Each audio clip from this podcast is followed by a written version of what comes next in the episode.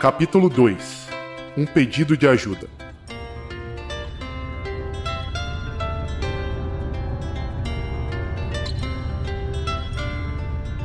O capítulo 2 de Reino de Cinzas começa no meio de uma escuridão. Ao fundo, bem ao fundo, uma luz. Uma luz que vai se aproximando cada vez mais, até que nós rompemos essa luz e atravessamos ela. A locomotiva dá a vocês o privilégio da primeira vista de Fumorashi. E vocês conseguem ver ao topo de uma grande chapada, mesmo que de uma distância considerável, uma grande muralha cercando uma cidade muito imponente. Com uma arquitetura peculiar, a cidade é bastante vertical e o estilo dela é uma mistura entre o medieval e o industrial do século XIX. A chapada no qual a cidade está em cima é tão íngreme que chega a ser surpreendente. Mas esta é certamente a capital do continente Regatsdur.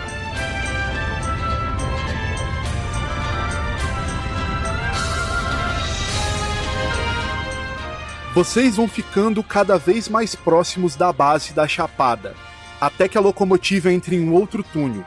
Dentro da escuridão, a linda paisagem dá lugar ao silêncio e as curvas frequentes em uma subida em espiral. A cidade estava mais próxima. Avel sabia disso, ele já havia feito aquele percurso antes. Assim como Mihail. Porém, tudo aquilo era muito novo para Bratz, que pela primeira vez conhecia Fumorashi.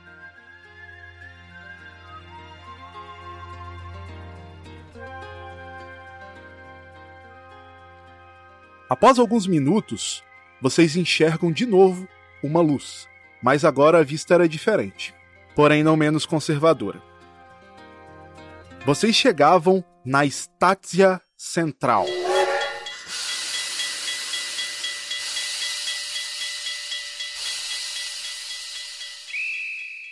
Essa é a maior estação do reino, localizada no setor central de Fumorashi, bem no coração da cidade. O fluxo de pessoas dessa estação é monstruoso e provavelmente por ali se passa a maior quantidade de pessoas de qualquer lugar do continente. Muito parecida com a Statia Tint, existe uma diferença entre uma estação de conexões e uma estação que faz tudo: as conexões, as organizações e principalmente todo o escritório da tri das tripulações da Malha de Ferro uh, uma base soldate se, se localiza na estátia central. Vocês chegam, conseguem observar aquele mesmo pé direito gigantesco, só que dessa vez a cobertura de vidro permite vocês observar o lado de fora da cidade, com os grandes arranha-céus que a cidade de Fomorashi possui. Parando no galpão de chegada todos vocês têm um pensamento bastante similar do que foi a conversa que vocês tiveram com Ilie Chalfrumos, dentro do vagão da cafeteria. Pego nesses pensamentos, vocês são interrompidos pelo anúncio dentro do vagão.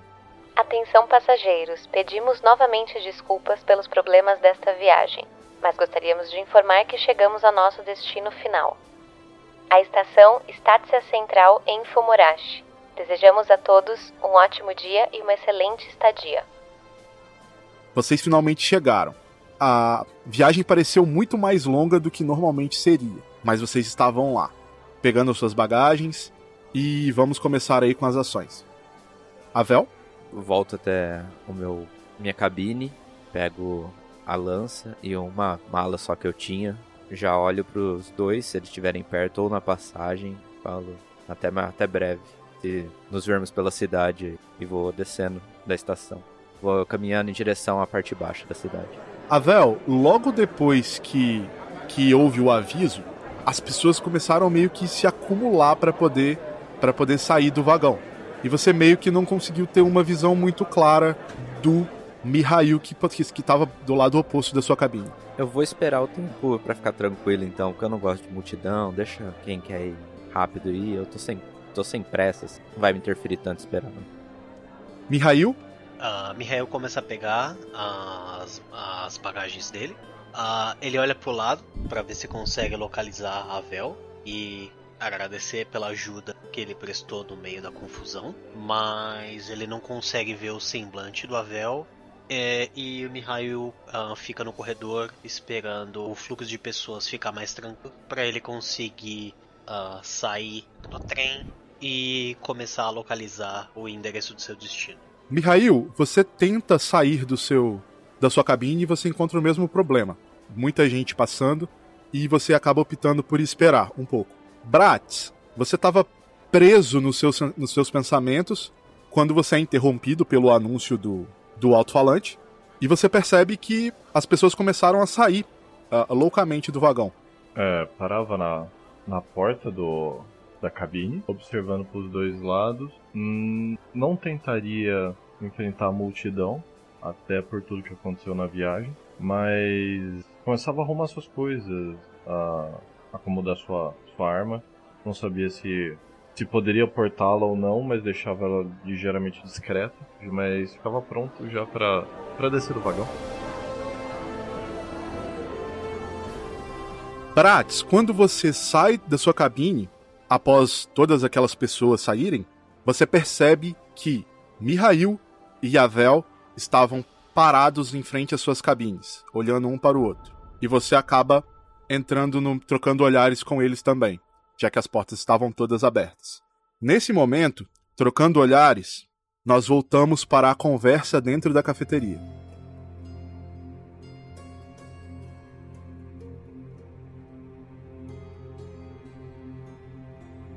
Dentro da cafeteria, Ilie estava na frente de vocês. Ele havia acabado de agradecer, porque vocês haviam salvado a vida dele. E também ele deu a entender que sabia o nome completo de cada um de vocês. A cara de surpresa de vocês é, é notória, é notável. Vocês olham de volta para o garoto. Ele parece jovem, mas não, não fala e não age como se fosse um jovem, um jovem adolescente ele parece ter muito mais idade. E vocês estão ali, de frente para ele. Avel? Bom, a primeira pergunta, como eu disse que faria, é: Você é da igreja? Olhando no olho dele, quase tentando ver a alma do menino ali. Bem desconfiado, e como eu disse, já tinha me levantado e dado um passo para trás. Eu nem esperei as bebidas que eu pedi chegarem. Qualquer coisa, eu ia me retirar rapidamente do vagão. Você percebe que o Ilie ele dá uma olhada por cima dos ombros dele, fitando a garçonete. Mas ele, de certa forma, volta os olhos para você e responde: Você diz a igreja bissérica? É, a maior que tem, né? Meio óbvio, mas sim. Não. Então, como você sabe disso? Principalmente do meu nome. Ele, pela primeira vez, esboça uma reação. Ele simplesmente externa uma quantidade de ar dos pulmões. Ah, digamos que eu tenha bastante informações sobre vocês. É, bastante informação sobre nós. Eu acho que você deixou bem claro. Se arrumava na cadeira.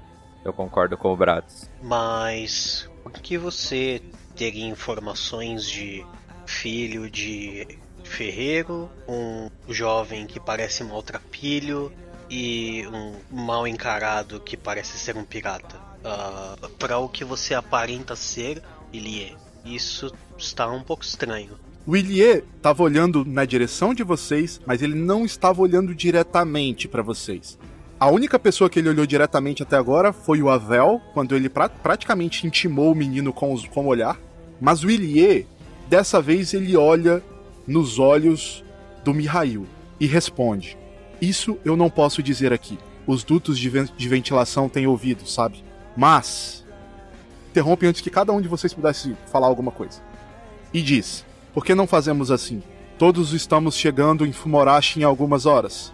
Eu convido vocês a hoje à noite juntar-se a mim, na minha casa, para um jantar, como uma forma de agradecimento por salvarem a minha vida. Em um jantar na minha casa, eu terei o prazer de responder as perguntas que vocês possam ter. Eu fecho a cara, eu fico muito desconfiado, assim, é nítido na minha expressão que pode ser tipo uma armadilha. É muito estranho isso. Miguel ainda tem a, ainda tá com a cara de surpresa e com os olhos de confiança, mas ele só acena positivamente com a cabeça e continua de olho na situação.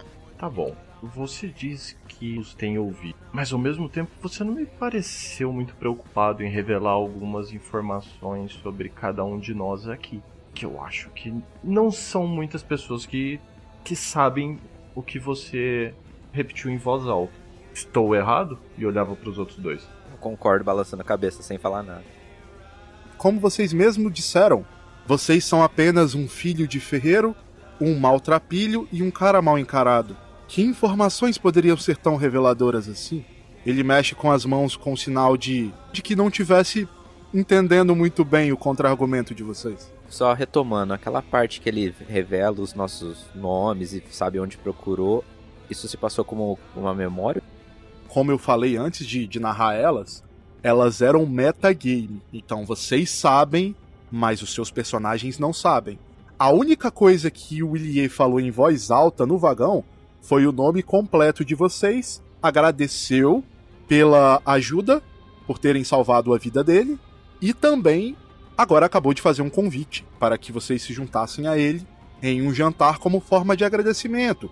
Já que vocês tinham tantas coisas a perguntar, talvez lá ele teria a segurança e a disposição para respondê-las. Uh, respirava fundo, Bratz respirava. Tá, eu acho que eu entendi. Virava para os outros dois e perguntava: Algum de vocês conhece a cidade? Algum de vocês já, come... já pisou em Fumorashi antes? Infelizmente minha vidinha foi aqui, eu falo meio assim. Tá bom. Entrega o endereço para ele, ele vai nos levar lá. Né? Eu balanço a cabeça, é, isso faz sentido e sim. Sim, sim, sim, faz sentido. E voltava a se acomodar na cadeira. Mordia a bochecha por dentro da boca. Realmente não estava confortável com a situação. Mihail? Mihail fica um pouco estranho a situação pesada que se formou, uh, porque para ele só parecia um, o convite formal para um jantar e uma conversa, mas ele entende que poderia haver motivos uh, muito peculiares sobre outras pessoas saberem o nome das outras duas companhias. E tudo que ele faz é olhar em direção a Ilie. Uh, bom, concordo e aceito o seu convite uh, realmente só nos forneça o, o, endereço que cada um pode ir da, da maneira como achar melhor, mas pelo menos garanto que eu estarei no local e na hora que você indicar. Eu olho pro Mihail assim, pelo visto você não tem o rabo preso com nada. Menos mal ou que bom, sei lá. É, o Mihail olha meio estranhado pela frase fica esboça uma expressão de não entender muito bem o que se passou. O Ilie coloca a mão no peito de um jeito bem formal e, mesmo sem reação nenhuma no rosto dele, ele novamente pede desculpas. Me desculpe, me desculpem. Eu acho que eu fui um pouco rude. Inclusive, se algum de vocês não tiverem lugar para ficar, eu ofereço minha, a minha residência para que vocês possam uh, passar um tempo até, até resolverem os seus, os seus, seus negócios na cidade, assim como podem comparecer ao jantar na parte da noite. Vocês chegaram no comecinho da manhã em Fumorashi. O jantar seria à noite. Pode continuar. Eu pergunto, onde fica sua casa na cidade de Fumorashi? Sua residência, seu palácio, não sei onde você mora. Ah, não será muito difícil de encontrar. Ah, você é daqui, não é? Já fui. Sabem os guias? Ele estava se relacionando, Avel, aos guias que tinham toda vez que você mudava de, de patamar na cidade, que é dividida em três: cidade baixa, setor central e jardim superior. Toda vez que você mudava, pegava as escadarias para mudar de, de patamar na cidade, de nível, existiam grandes mapas que mostravam os locais mais importantes daquele, daquele nível. Desse quadro, desse tutorial ali, desse mapa que ele estava se referindo. E aí ele continua: Ah, que bom que você sabe. Então, não vai ser tão difícil de encontrar a mansão Tchelfrumos. É? No, no quadro e no mapa do Jardim Superior. Eu arregalo o olho, olhando assim pros outros, tipo, poxa. Rola, rola um D20, Avel. Só dele ter falado mansão, já é mansão. Ué. Tirei dois. O Avel não sabe nem que ele tá em Fumorashi. É mansão, eu sei que é uma mansão, é mansão. Você, você sabe que para uma pessoa morar no jardim superior, ela tem que ter bastante dinheiro. E mesmo que exista alguns locais de classe média alta, em condomínios com apartamentos bem nas extremidades do jardim superior, como, como ele falou que é uma mansão, as chances dele ser de uma família muito tradicional é grande. O sobrenome Tchelfrumus não te parece não te parece algo estranho? Você já ouviu falar nesse sobrenome antes? Avel. Eu vou, depois pensando aqui, eu vou perguntar lá pro V, ele conhece dessa família. Ele é mais bem informado do que eu falei isso, eu não falei isso, é só em pensamento. Ok, então, Eli, tá. Eu já decorei seu endereço, seu nome. Assim, eu faço com que os outros dois me acompanhem ou mostro para eles como chegar, caso eles queiram também. Bratz e Mihail, uh, vocês escutam que ele também estende o convite para que, caso vocês não tenham lugar para ficar, ele os convida para ficar na casa dele também.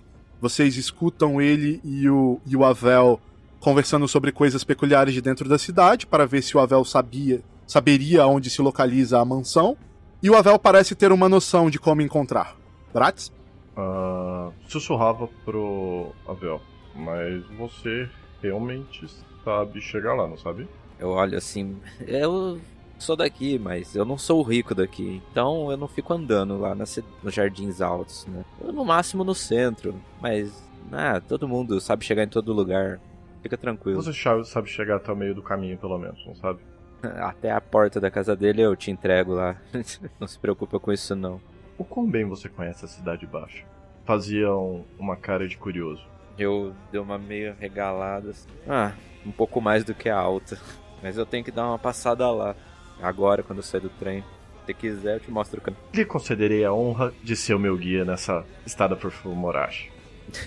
Uma risada, quase debochada assim. Um guia. Tá bom, rapaz. Ou senhor. O Ilie observa toda a interação, espera que vocês falem alguma coisa sobre ele oferecer a casa dele, mas não, não fala nada. Ele só espera vocês falarem alguma coisa. O Mihail fica de olho em toda a situação e vê essa troca desconcertada entre os, os dois uh, conhecidos de viagem, digamos assim. E ele responde ao Elie: uh, Bom, eu tenho parentes aqui na cidade e pretendo visitar eles uh, logo. Minha primeira coisa aqui, acredito que eu deva conseguir a minha estadia uh, por volta dos aposentos deles, mas qualquer coisa podemos conversar sobre isso no jantar. O Ilie novamente agradece a vocês e com um gesto, colocando a mão no peito, fechando os olhos e inclinando um pouquinho a cabeça para frente, cumprimenta vocês e vai se retirando do vagão. Pelo outro lado, no caso, não pelo lado do vagão de vocês. Carinho estranho.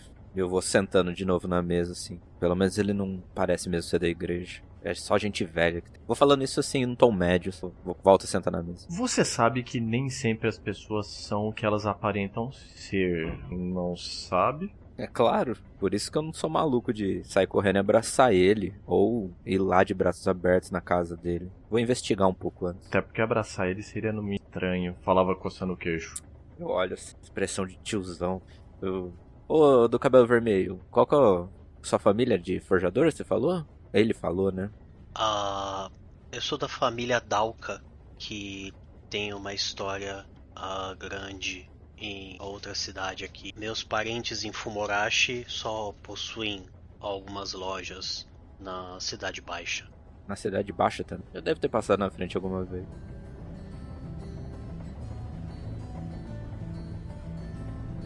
Vocês estão tendo uma conversação interessante. Quando a garçonete chega com, a, com as bebidas de vocês.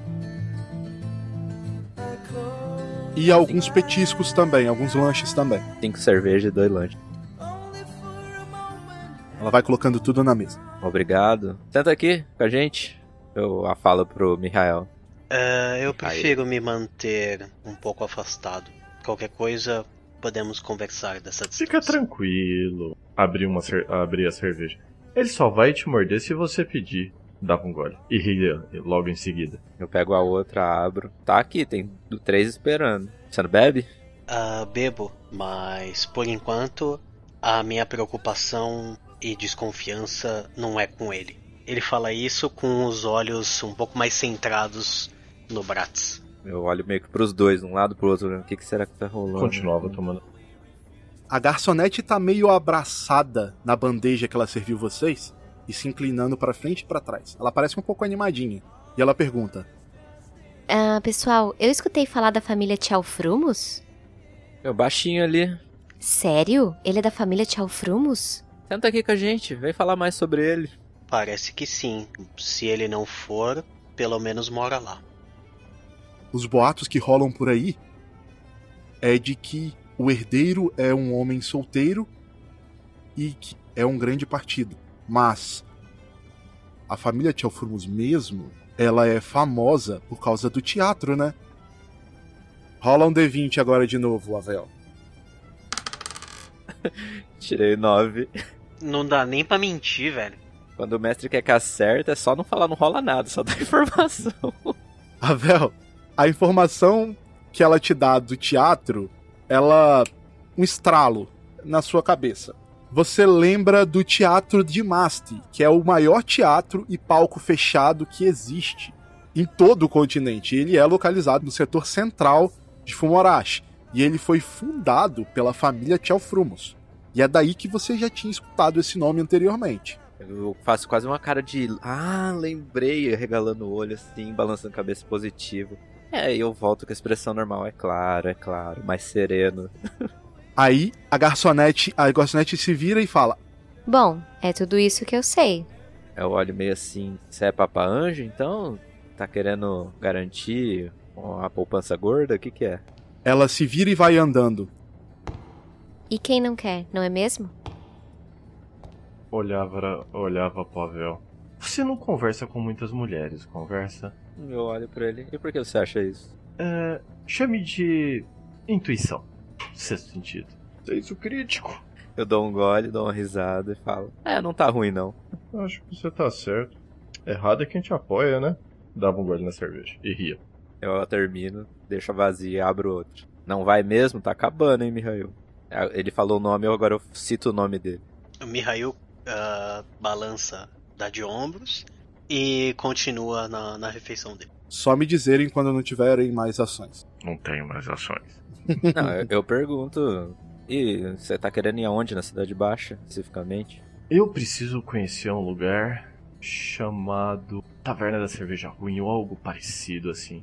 Algo Ah, eu dou uma tipo. risada. Famosa, famosa. Não sei, mas creio que minhas pernas devem me levar até aquele local. Algo me. Passa muita gente por lá. Com esse nome também, não. Por isso que eu sempre peço cerveja sua. Vai ser fácil te levar lá. Fica tranquilo.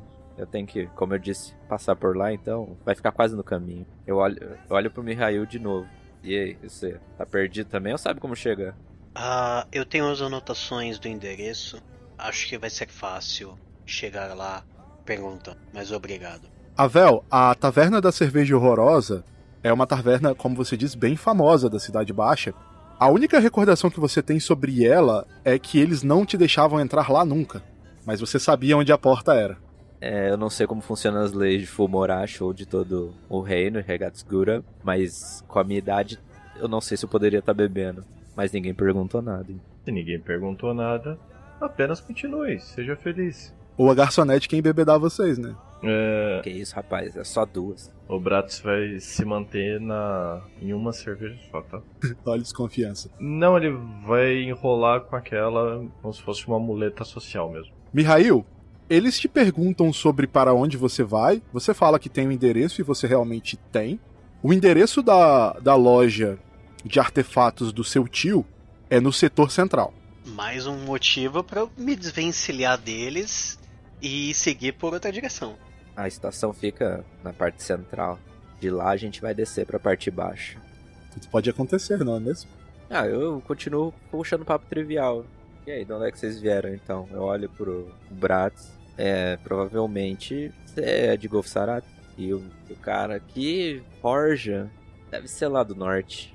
Concordava com provavelmente, provavelmente, e dava uma risada. O Mihail responde ah, calmamente: Faratzer. Ah lá. Bom, só licença, vou me retirar então, organizar minhas coisas, que daqui a pouco a gente chega e acho que ficar recostado. lá na minha cabine. Até a próxima. E a eu falo só pro Bratz. Assim. Te encontro na saída, beleza? Concordava com a cabeça e levantava a cerveja num ato de, de saudação. Eu pego as outras três e levo pra cabine. Bratz? Uh, vou ficar mais um tempo ali mesmo com a cerveja já semi-vazia e imerso em meus pensamentos. É, voltaria para a cabine quase na hora de, de voltar mesmo, de desembarcar. Mihail?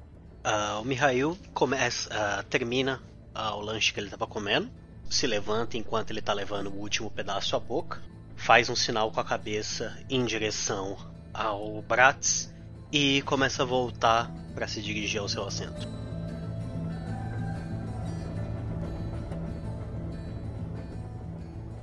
Vocês terminam as interações no bar cafeteria e nós voltamos para o presente. Aonde vocês estão dentro dos vagões de vocês, todos já saíram e ficaram só os três ali dentro, em pés, no corredor. Avel? Eu falo, dou só uma cena assim pro Mihail, que era da porta da frente. Já juntei minha mochilinha, a lança na outra mão e vou saindo em direção à cabine onde o Brat estava. Mihail? O Mihail retribui o aceno e fala em tom baixo: ah, Cuide-se, nos vemos depois. E espera que ele vá em frente na cabine para acabar de pegar suas coisas e seguir em direção à porta de saída. Bratz? Uh, já estava parado, já tava parado ali na porta só esperando o osso passar, estava encostado no batente. E, ao notar a aproximação de Avel, estendi a mão para frente, como se estivesse dando passagem. Eu aceno, só seguir, só faço aquele come here, vem aí, com a mão por cima do ombro. Caminhava na, acompanhando a Vel.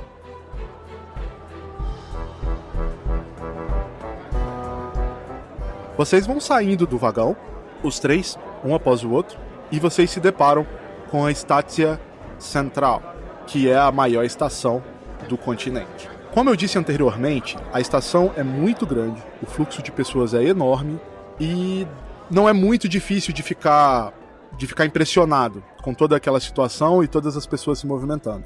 Avel, você havia vindo para Fumorash com um objetivo bem claro. Você vinha ajudar o seu amigo. De certa forma, você tinha um mau pressentimento do que poderia ter acontecido com ele, mas no fundo, no fundo, existia uma esperança. Uma esperança que, com o passar da viagem, ela, ela foi crescendo. E, e você foi ficando mais otimista. Certo. Em uma das suas mãos, Avel, você tem o endereço do Tucker, que é o endereço num apartamento antigo que você sabia que ele morava lá logo antes de você deixar Fumorashi. Esse apartamento se localiza nos, nos subúrbios da Cidade Baixa. Era um prédio com vários quartos. Você se lembra um pouco do local. Faz muito tempo que você não vai lá, mas você se lembra.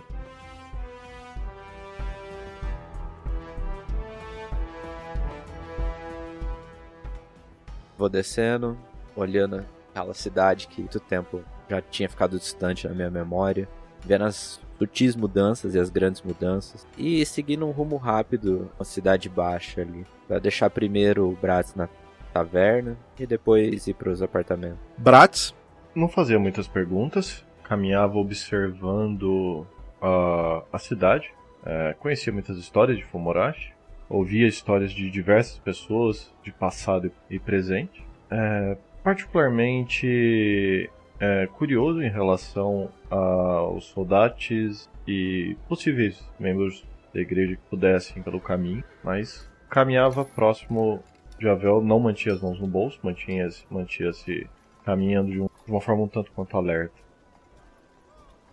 Avel e Bratz se locomoviam e iam andando para fora da estácia central.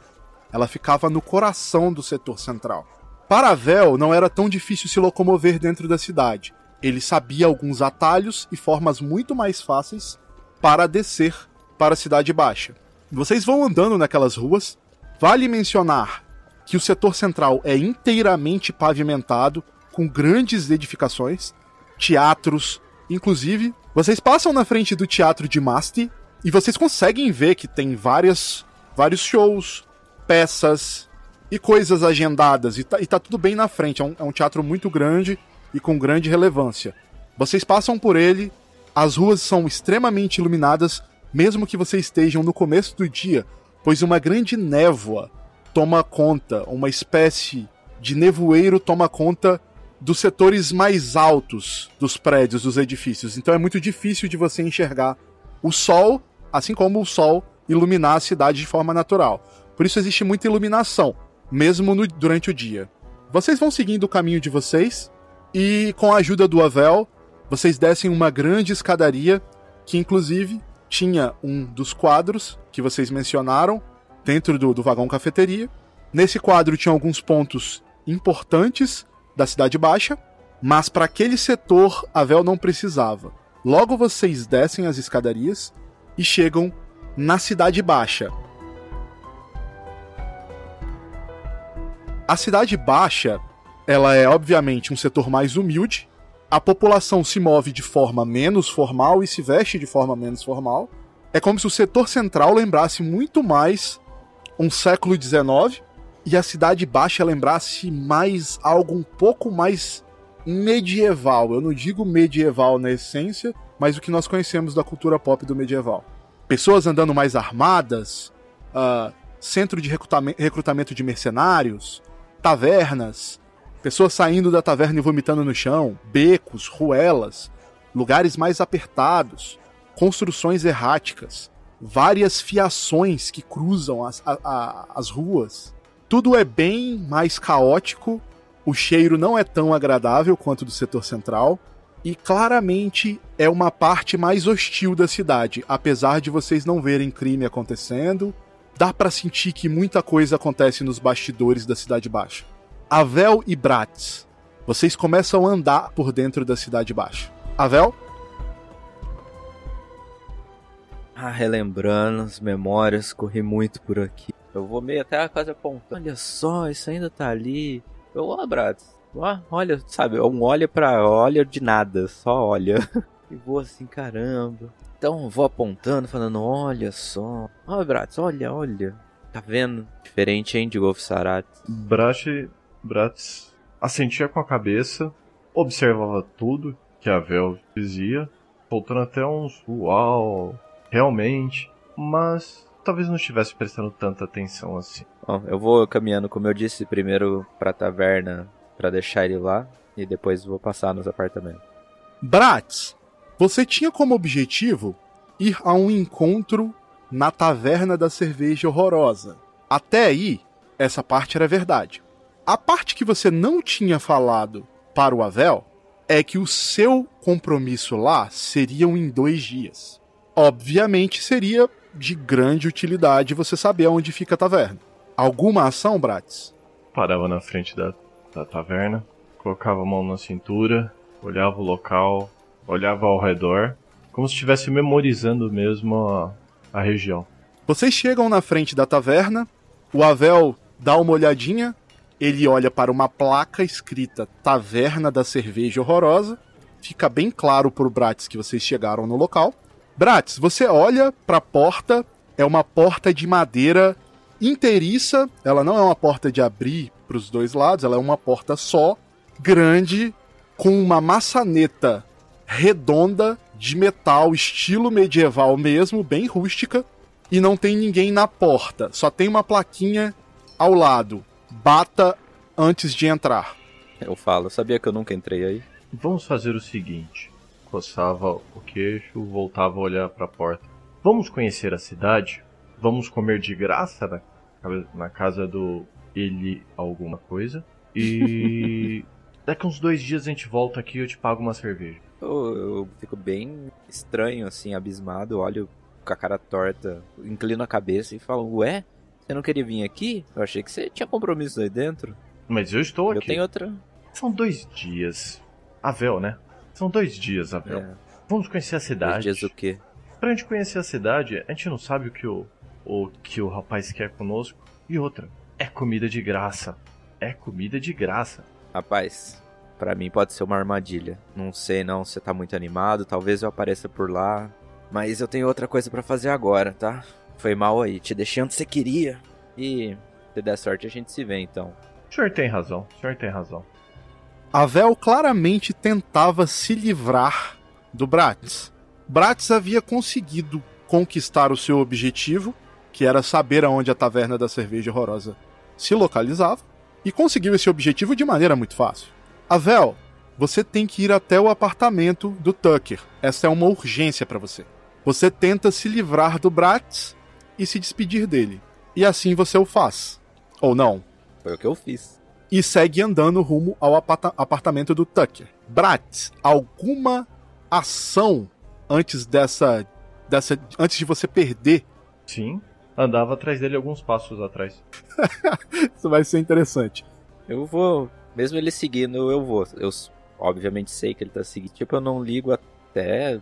Eu não vou entrar com ele, mas quando chegar na porta e ele estiver seguindo, eu vou achar estranho. Avel, você ainda não percebeu que ele tá seguindo. Entendeu? Você ainda não percebeu. Você deixou ele lá e, e começou andando. A questão é, Bratz, você vai deixar que o Avel perceba que você está seguindo ou não?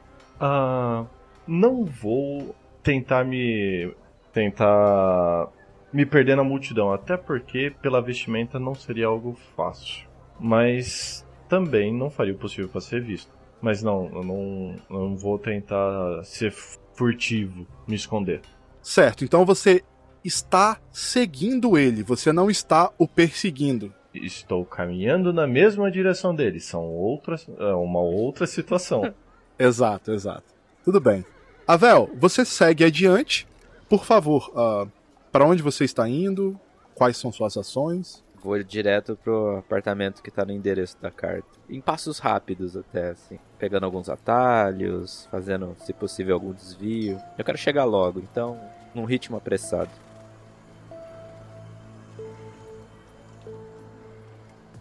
Avel, você vai seguindo para o último endereço do Tucker. O apartamento ficava nos subúrbios da Cidade Baixa. Você conhecia o local, de certa forma, já tinha ido brincado por ali, passeado, roubado frutas, roubado pão naquela região. Não era uma, uma região tão desconhecida para você, muito pelo contrário. Você vai seguindo com uma certa urgência, seus pensamentos agora são apenas o Tucker e toda aquela situação. Aquilo ali meio que tira o seu foco. Você deixou o Bratis para trás e agora você mudou o seu foco. Aquilo fez com que você seguisse sem prestar tanta atenção. Você caminha por um tempo e você chega até um beco, no qual você pega um atalho. Bratz, você observa que o Avel ele vai andando claramente com uma agenda, com um local para ir, entendeu? Com um compromisso, e você vai o seguindo em uma distância que você considera segura. Perseguições no meio de multidões não não são o meu forte. Como eu posso dizer, não são o seu forte não é algo que você faz, que você fez corriqueiramente durante a sua vida. Mas você o vai, vai o seguindo. Ele parece muito focado na, na direção que ele está indo. Ele vira em um certo beco, e aí você tem uma, uma escolha a fazer. Ou você continua seguindo ele pelo beco, ou você para de andar na mesma direção que ele. Uh, analisava uh, se ele estava entrando no beco, é, se tinha alguma passagem pelo beco, mas analisava encostando-se no, encostando no, na quina do último prédio, antes do beco. Caso houvesse uma passagem ou algo que pudesse continuar seu caminho, continuaria. Não existia nenhuma passagem. Aquele beco era um beco que cortava para uma das ruas principais da Cidade Baixa para umas ruas adjacentes um pouco abaixo. Então era um beco que a Vel entrava por ele, caminhava alguns passos e rapidamente descia alguns vãos de escadarias para que e essas escadarias elas desaguavam numa outra rua um pouco menos larga que a rua principal, mas uma rua também de, de, de, de uma movimentação considerável. Você entra no beco ou não, Bratz? Entra no beco. Me deem um minuto. Aí vem a musiquinha de combate do Pokémon. Fui jogando os rascunhos dele fora. A Wild Marginal has appeared. Ao invés de tacar uma Pokébola, vou tacar uma pedra. um paralelepípedo, tá ligado? Cada um de vocês faz um teste de agilidade. Um check de agilidade na ficha, no caso. Check. Not my forte. 14 de agilidade. 8. Avel, você escuta alguns passos descendo a escada atrás de você. Eu olho. Aquilo, aquilo, te- aquilo te faz assim perder um pouco o foco Tucker, Tucker, Tucker que batia na sua que batia no seu no seu consciente. Você olha pra trás. Outro teste de agilidade, Bratz. Sete. Avel, você consegue ver o Bratz no topo da escadaria, logo atrás de você. Eu balanço a cabeça e vou mais rápido. Agora eu quero despistar, então. Agilidade total. Bratz, você havia sido percebido. Ok. Uh, Bratz não iria correr, mas poderia de- andar um pouco de forma um pouco mais ágil. Cada um faz um, um check de agilidade. Eu sei que não é combate, mas teria como usar esquiva? Três. Não precisa usar esquiva. O, che o check de agilidade já tem os seus bônus de esquiva. 3 no dado, 7 total. É os dois correndo de forma de. de marcha atlética, né? Porque, pelo amor de Deus. Começando a pegar ritmo, calma. Avel, você vira para trás, observa que o, que o Bratz descia as escadarias e você vira à direita naquela rua adjacente que eu citei e força os seus passos. Bratz observa que foi visto e começa a seguir Avel. Ele desce as escadarias e vira à direita. Bratz, você força as vistas, força as vistas. Rola um D20 seco. 18.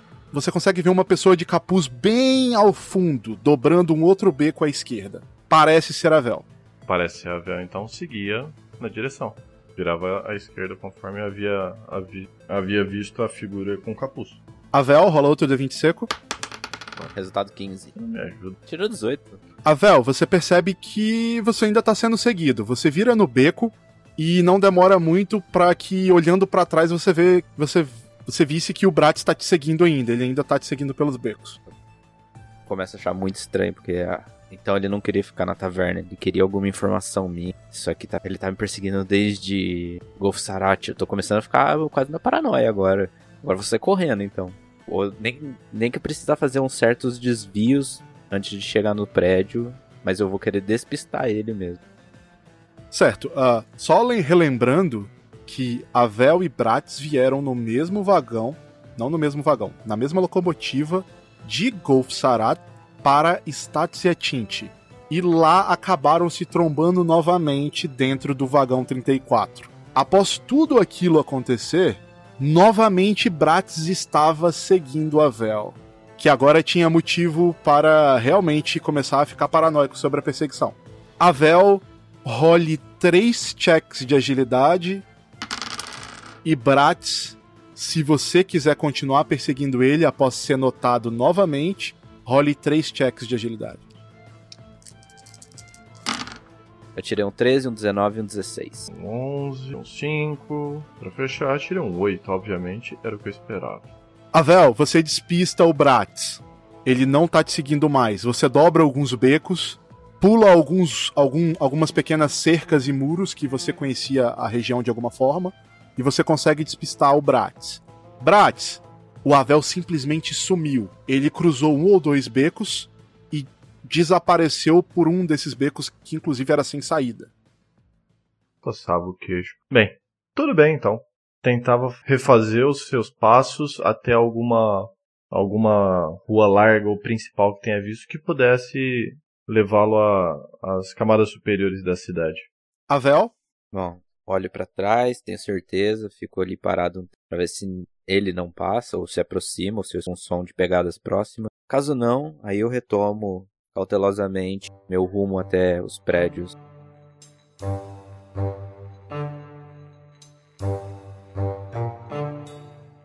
Avel, você retorna ao seu pensamento, que era o foco em chegar na- no último apartamento do Tucker. Você checa pela última vez e realmente não tinha ninguém te seguindo dessa vez. Parece que você havia despistado o Bratz. O que é? Do vagão inteiro. Será que ele é da igreja visérica? Começa a passar um monte de culpante, sabe? Ele sabe meu nome. Avel, você estava bem focado antes em querer chegar no apartamento do Tucker, mas esses pensamentos acabaram te tirando do foco. Mas você continua a sua jornada. Não demora muito e você chega naquela região da cidade. Aquele subúrbio cheio de apartamentos, becos muito pequenos, subidas de escadas e vários quartos. Eram prédios de até cinco andares E em todos esses andares possuíam quartos, vastos corredores com quartos. Alguns deles para frente do prédio e alguns deles para, as, para trás do prédio, para as costas do prédio. Você chegava no endereço no qual você conhecia como último, a última localização de Tucker. Você está em frente ao prédio.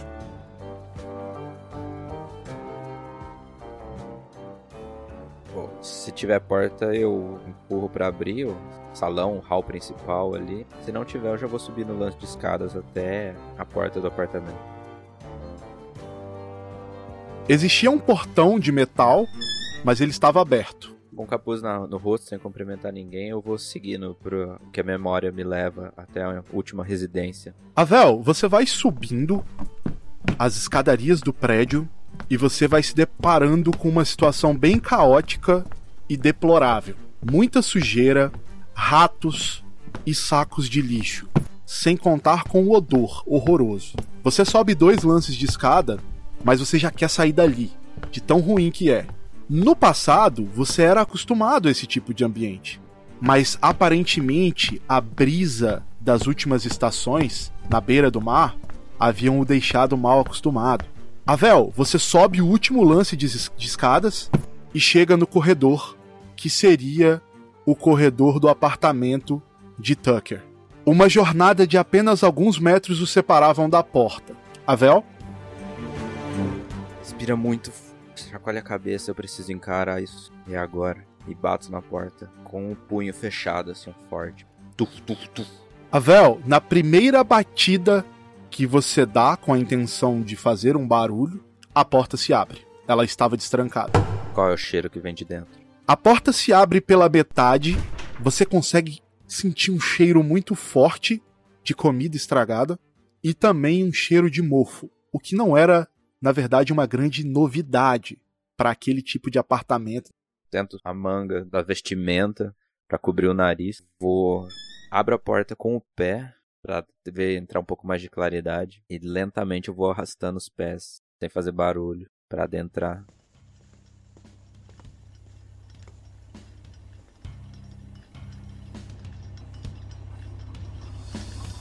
Avel, você vai entrando no quarto que fora de Tucker seu velho amigo do passado. Eu tô procurando alguém com corpo já, né? Porque pode ser o pior que aconteceu. Se não, se for muito pequeno, se não tiver nada ou nenhuma pessoa, vou começar a abrir algumas gavetas e procurar se ele deixou algum recado ali. O quarto é muito pequeno.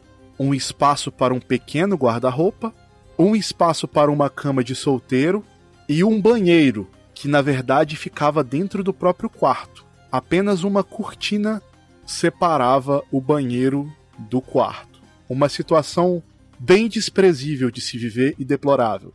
Infelizmente, aquilo não era tão anormal nos subúrbios da cidade baixa. Muita gente vivia daquele jeito. O local estava todo revirado, muitas coisas jogadas no chão, muitas roupas. Rola um D20, Avel. Tirei 12. Avel, de acordo com as suas lembranças, Tucker era um tanto quanto desleixado. Não era anormal dele deixar as coisas daquele jeito. Mas, de certa forma, tudo parecia um degrau a mais de desorganização, um degrau a mais de sujeira, um degrau a mais de tudo. Você encontra vários objetos revirados no chão, e embaixo, en entre a cama e o criado mudo, você encontra um frasco de remédio. Aproximo, pego o frasco, trago para perto dos olhos, ou até próximo à porta para entrar mais luz e tento identificar do que poderia ser. Avel, você pega um remédio, não é a sua especialidade, mas é um remédio, não é um remédio comum. É um remédio, de acordo com a, a etiqueta, é um remédio para fazer a pessoa dormir. Não é um remédio muito comum que você vê por aí. Eu já tô achando estranho. Eu não, não me recordo de precisar de remédio. Eu coloco na minha mochila o frasco. E dou a última olhada se tem papéis espalhados embaixo de alguma cômoda. A cama está sem lençol.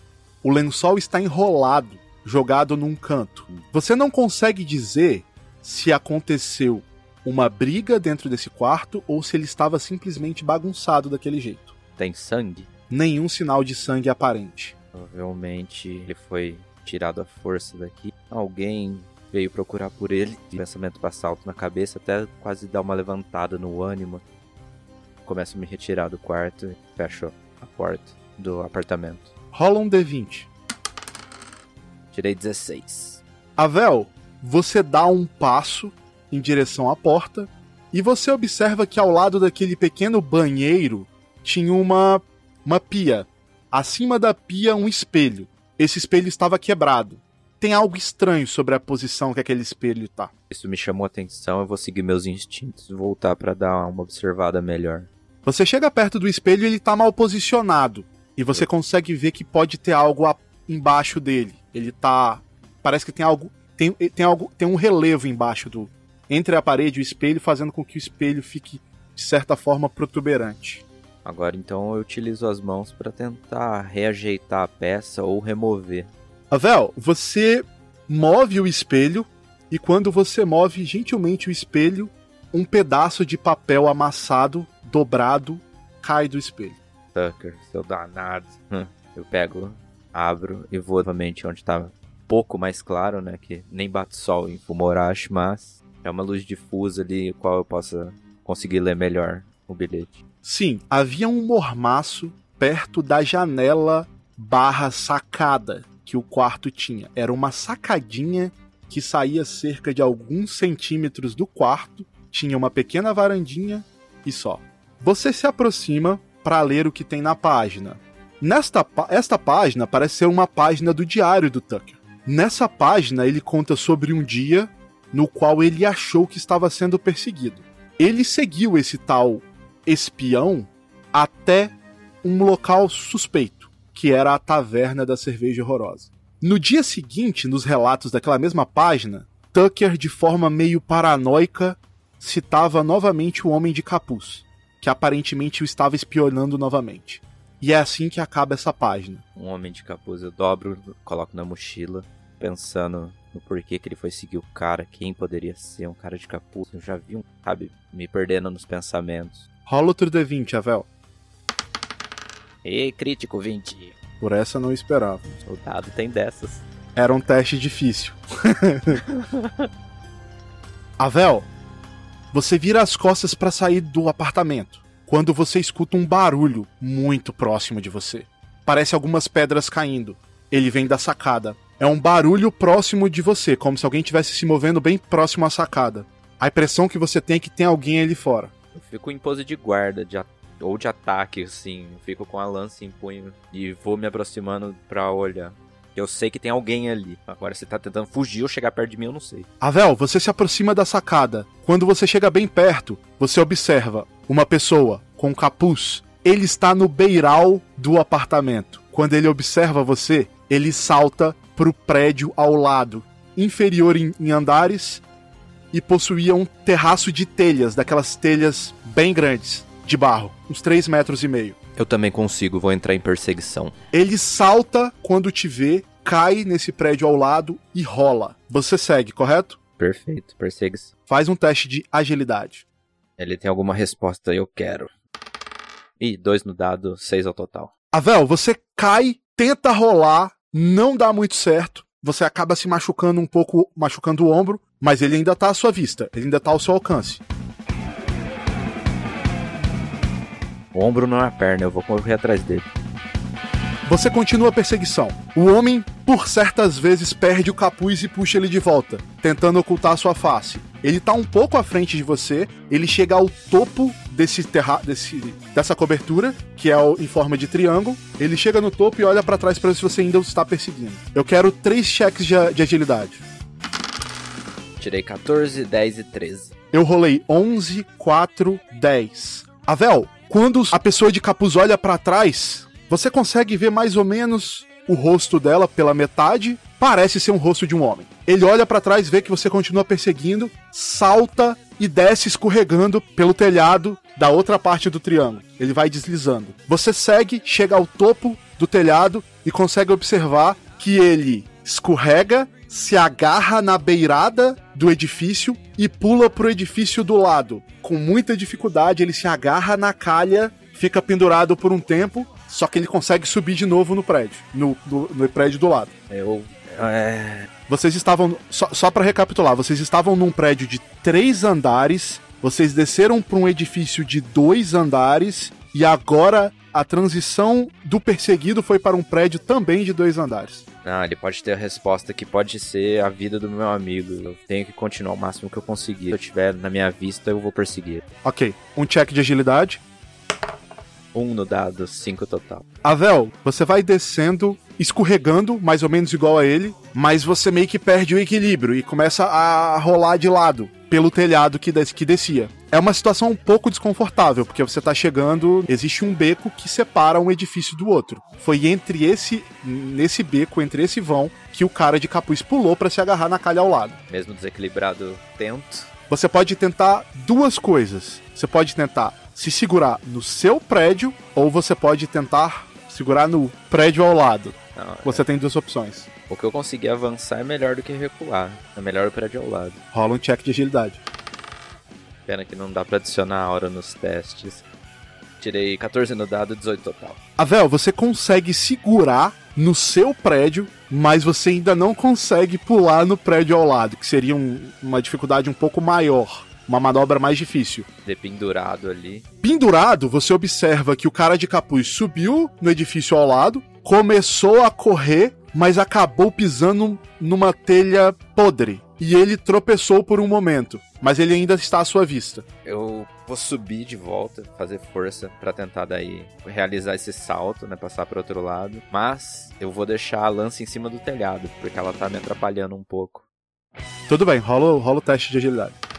12 no dado, 16 ao total. Você consegue subir de volta no seu, no seu edifício e você ainda consegue avistar o, o, o inimigo no outro prédio, no outro edifício. Você vai pular para esse edifício, continuar a perseguição. Continuar a perseguição, pulando pro outro, não é onde ele tá. Rola mais um teste de agilidade.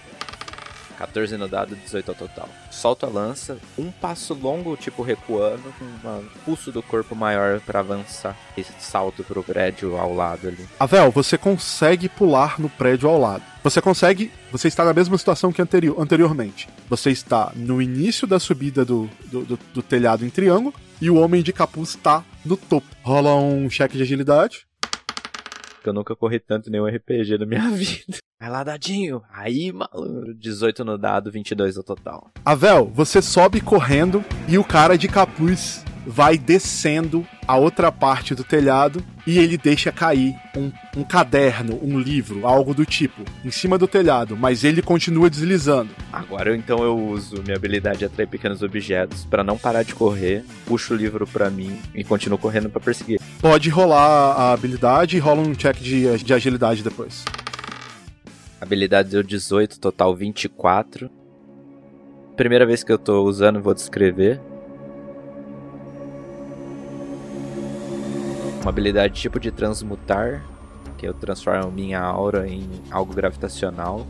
Usa a gravidade da aura por 5 metros ao redor do seu corpo para atrair um pequeno objeto. Então é uma distância no máximo 5 metros que esse objeto tem que estar de mim.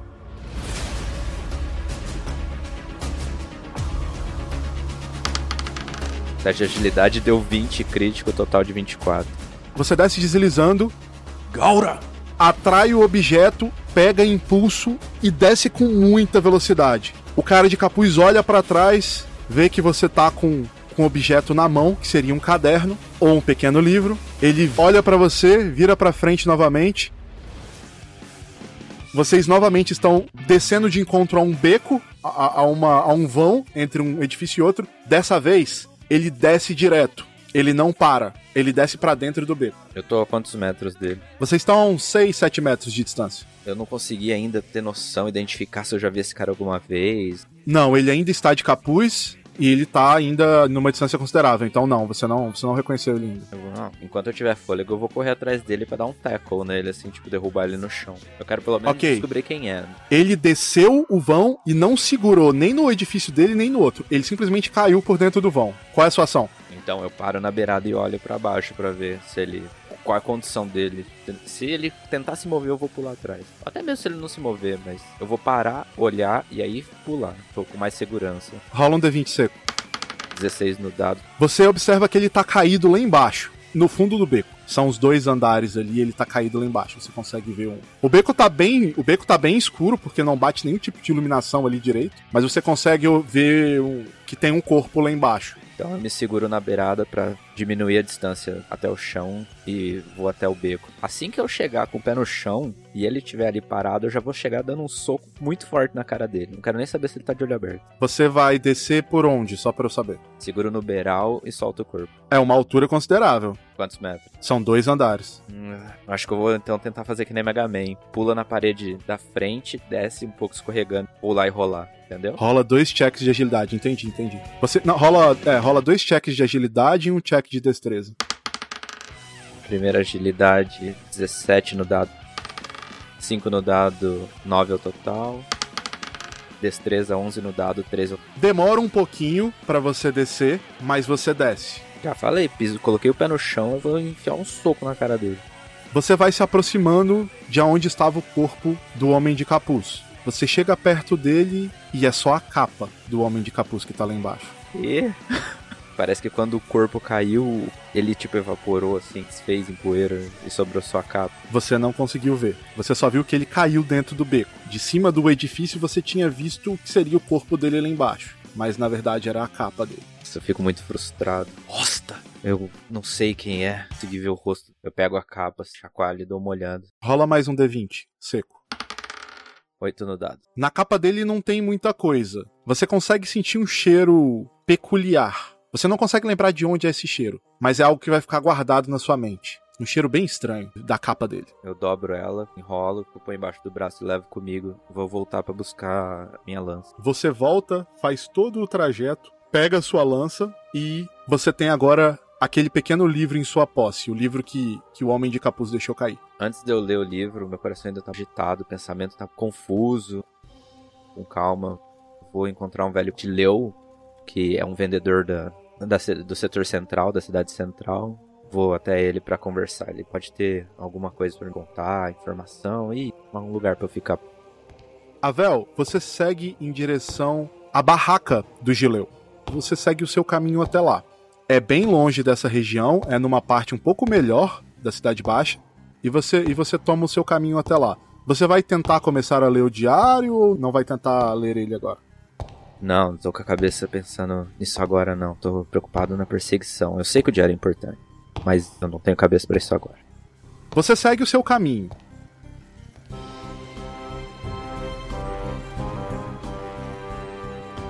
Mihail, você acaba de sair da Estácia Central. Você desce as escadarias da estação e você se lembra da última vez que você esteve em Fumorashi. Você era pequeno, mas você ainda se lembra. De certa forma, o sentimento era bom. Você tinha boas lembranças. Você havia feito essa viagem com seu tio Matei, e apesar de, de que quando seu tio Matei mencionou seu tio Miron, você não se lembrava muito bem dele, você acaba se lembrando que você havia encontrado esse seu tio Miron muito rapidamente na sua visita a Fumorashi. Você está em frente à estação central, a estácia central, no setor central, quando você tem esta, esta pequena memória. Tá, eu consigo me lembrar mais ou menos o caminho como é a partir dessas lembranças? Ou eu preciso é, da ajuda de algum guarda, de alguma pessoa da cidade? Qual é o nível de nitidez dessa lembrança? Você se lembra vagamente? Você sabia que a loja do seu tio Miron era no setor central, mas você sabia também que ela ficava em um desses becos entre a rua principal e uma rua adjacente que era muito pequena. Apesar de ser um beco, os becos do setor central são bem diferentes dos becos da cidade baixa. Os becos do setor central, eles possuem uma escadaria até que larga para as pessoas que estão subindo, ao meio delas alguns arranjos de folha e uma escadaria para quem está descendo. É bem iluminada e existem cafés nessa região, livrarias, coisas, é, comércios desse tipo. Tá.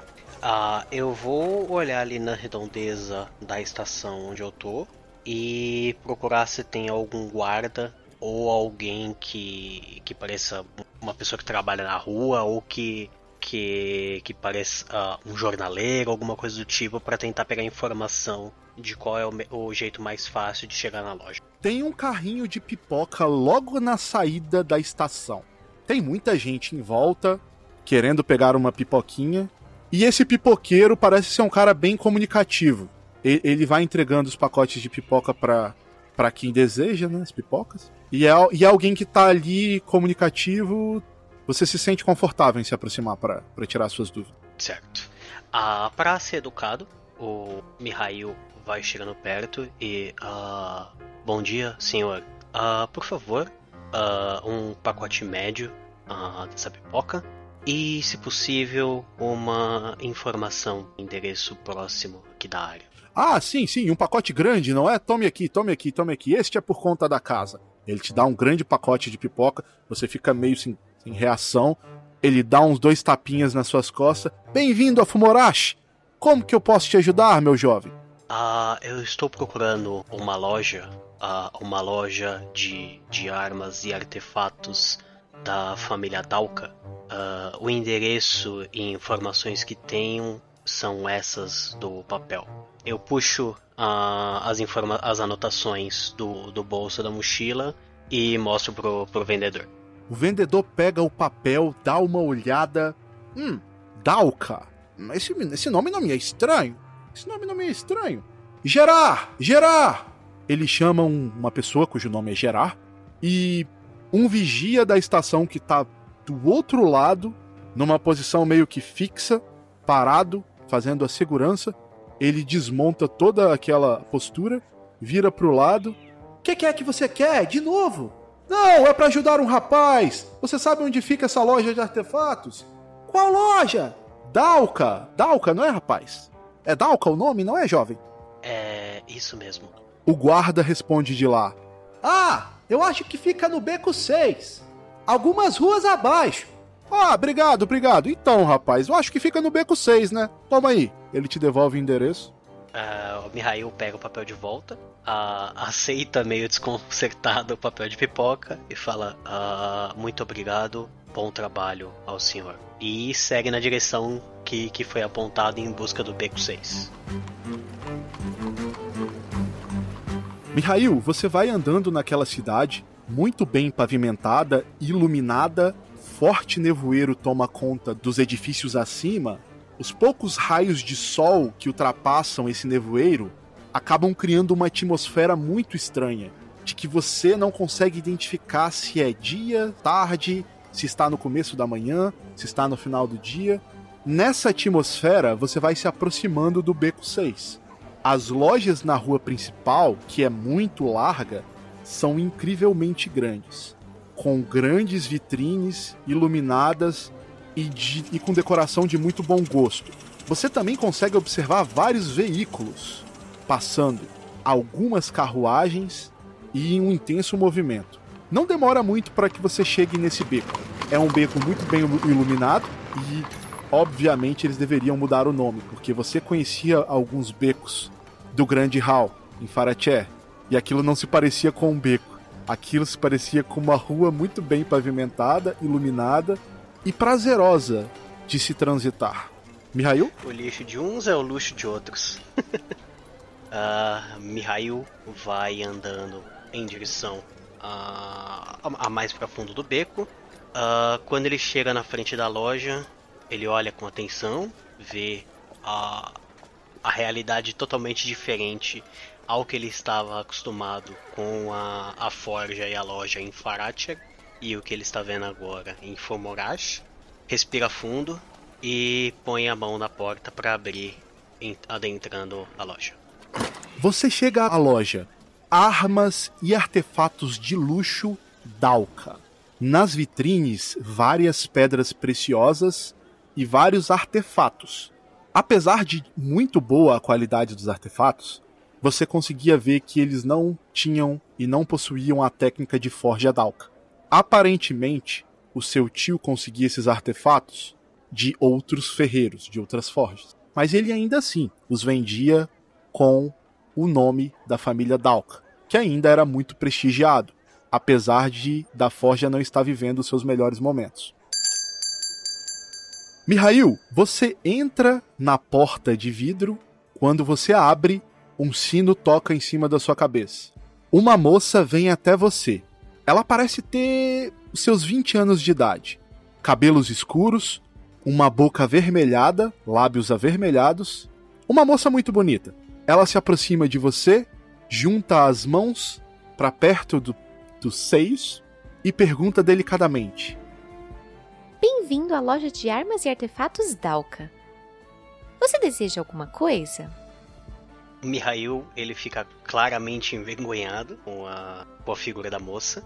E ele começa a, a balbuciar. É, eu, a, eu, uh, por favor, o senhor Miron. Ela claramente não conseguia te entender direito. Miron? É. O, o que você quis dizer? Ah, o senhor Miron Dalka, ele não trabalha. Ah, o Mr. Dalka, sim, sim, sim. Mr. Dalka é o dono e ele é meu chefe. Posso chamá-lo se você quiser. O que você deseja? Ah, eu sou um sobrinho dele, indo de Faratser. Ah, sobrinho, sobrinho do Mr. Dalka. Ela bate as mãozinhas. o Mihail tá desconcertado. Sim, imagino. Descreva o desconcerto. ele olha aquilo, ao mesmo tempo que ele tá vermelho por ver a, a sinal de uma, de uma bela moça desse jeito. Pela essa reação dela tão espontânea e tão diferente, ele segura um riso. É, ao recobrar a compostura, ele fala: ah, Meu tio, ele deve estar sabendo. Ah, eu gostaria de, de falar com ele, ah, ver o que já foi informado a ele.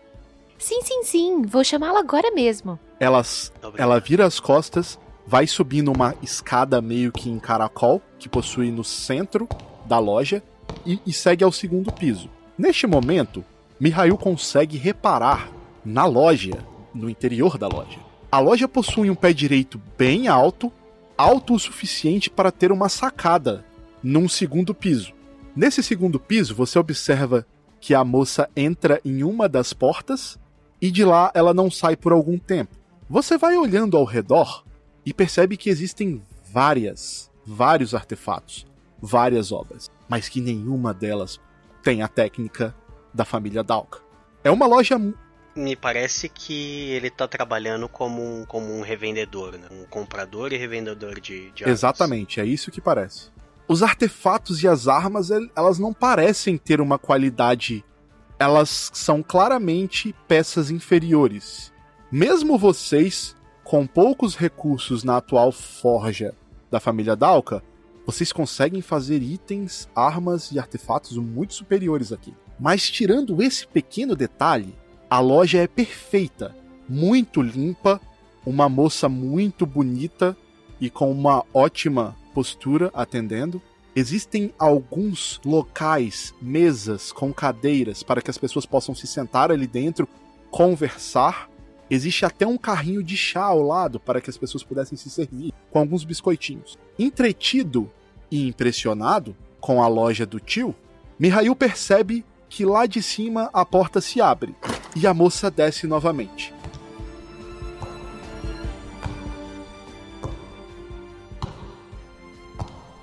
Ah, já falei com o Mr. Dalka. Você pode subir, ele tá te esperando.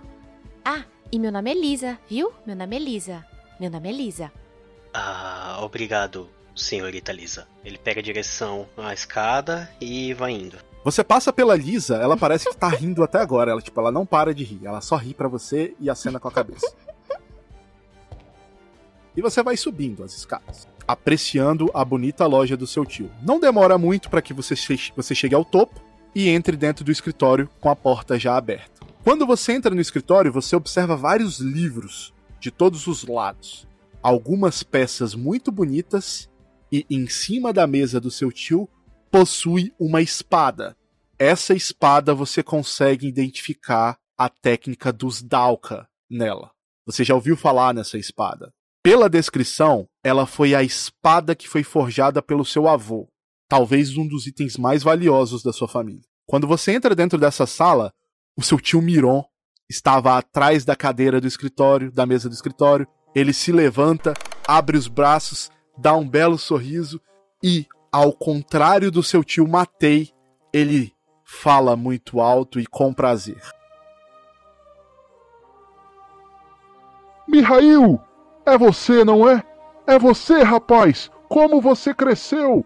Ele sai por detrás da mesa e vem com os braços abertos para te dar um abraço. A Mihail meio desconcertado, uh, porque ele não tinha muitas memórias do tio, mas ele retribui o carinho, afinal, uh, na cabeça dele é, é uma pessoa da família, então é nada mais do que se esperar de alguém da família que não se vê há tanto tempo, por mais que ele não tenha muitas lembranças dessa pessoa. Quanto tempo, rapaz? A última vez que eu lhe vi, você era deste tamanzinho assim. Ele faz com os dedos, assim, o que não faz o mínimo sentido. Mas como você cresceu, você virou um homem e, aparentemente, um grande forjador. Eu até tinha uma das peças que o seu tio me enviou para mostrar o quão bom você era. Mas veja só, um dos meus clientes passou por aqui e acabou comprando ela. Nunca se pode negar uma boa venda, não é mesmo? Ele ri meio sem graça. Ah, concordo, tio. Ah, fico feliz que o meu trabalho possa possa ter rendido lucros uh, para o nome da família. Uh, vejo que uh, você parece ter uma boa loja, uma loja com, com bastante fartura aqui na cidade. Ah, sabe como é, não é, sobrinho? venha pra cá, venha pra cá, sente aqui. Ele, ele, te, ele te oferece a cadeira em frente à mesa dele para que você possa se sentar.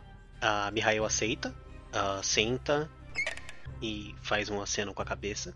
Uh, tio, apesar de, de tudo de interessante que eu vi, tudo de muito luxuoso, eu não vi nada que lembrasse a história de nossa família, exceto por esse que você mantém no seu escritório. Não que eu esteja criticando o senhor, mas uh, eu pensei que você ainda mantinha o costume da forja aqui na cidade. Sabe como é, né, sobrinho? Uh, infelizmente, cidades grandes é quase impossível ter um espaço para uma forja própria aqui. Até temos uma ali atrás, atrás aos fundos da nossa loja, mas sabe como é? Ah, seu tio não tem muito tempo para isso mais. Os negócios acabam me consumindo. Sabe como é, né? Ah, o meu irmão matei seu tio. Você sabe como é essas coisas. Lidamos com negócios o dia inteiro. Matei é até bem esforçado. Ele ainda forja, não é mesmo? Eu aposto que ele forja. Ah, sim. Ele ainda tem um grande prazer em manter a, a fornalha queimando. Ah, bom. Se o seu problema forja seja somente o tempo, acho que a minha vinda aqui pode ajudar a resolver esses problemas. Sim, sim, sim. Eu já estava até pensando sobre isso. Eu tenho vários planos para nós. Eu acho que podemos ser muito bem sucedidos aqui. Uh, veja, veja, venha cá, venha comigo. Ele, ele se levanta novamente, você mal se sentou e ele já se levanta e pede para que ele o siga para fora do escritório. A Pirraio levanta, dá de ombros e vai seguindo o caminho. Você segue ele vocês ainda estão no segundo andar, na sacada da, da loja. Ele passa para o outro lado, tem uma outra porta. Por essa porta ele entra e você consegue ver que é um quarto pequeno. Um quarto pequeno com uma cama, um pequeno armário, duas portas atrás. Uma pequena porta que parece ser um banheiro e uma pequena porta que parece ser para uma varanda. Seu tio Miron ele entra dentro desse quarto e começa a te mostrar. Então, então, sobrinho, o que acha? Eu acho que é um excelente lugar para você começar ao menos até você encontrar um lugar para você ficar. E então, o que acha? O que acha? Ah, sim. É um bom espaço. Uh, será o suficiente até que eu consiga me entender melhor e conseguir me instalar na cidade. E pense, e pense, dê uma olhada nisso, dê uma olhada nisso. Ele vai se encaminhando até a varanda, que dá para parte traseira da loja. Essa possui uma escadinha que desce e acaba num quintal traseiro da loja. Você consegue ver de cima dessa varanda que lá embaixo, no cantinho, tem uma fornalha muito antiga que praticamente nunca foi usada, alguns utensílios, mas olhando dali de cima mesmo você percebe que não tem nada de nível nem mesmo parecido com a Dalcas Forja. na verdade, não possui nenhum um décimo dos recursos que você tem na Dalcas Forge. Então, temos uma Ah, fornalha minha- aqui, meu sobrinho. Olha isso, olha isso. Olha que desperdício. Olha que desperdício. Tem tudo aqui. Ele vai te mostrando. Ah, sim, tio. Parece promissor. Ah, talvez ajeitando algumas coisas, ah, conseguiremos ah, voltar ao trabalho nessa pequena fazedora de calor. Ele dá um risinho de canto de boca. O seu tio se empolga e começa a te mostrar algumas coisas da loja. Ele te apresenta a Lisa. A Lisa novamente te faz ficar muito constrangido. E vocês. Você, ele apresenta e faz um pequeno tour com você por ali por dentro. Da loja, da fornalha, tudo que tem na propriedade.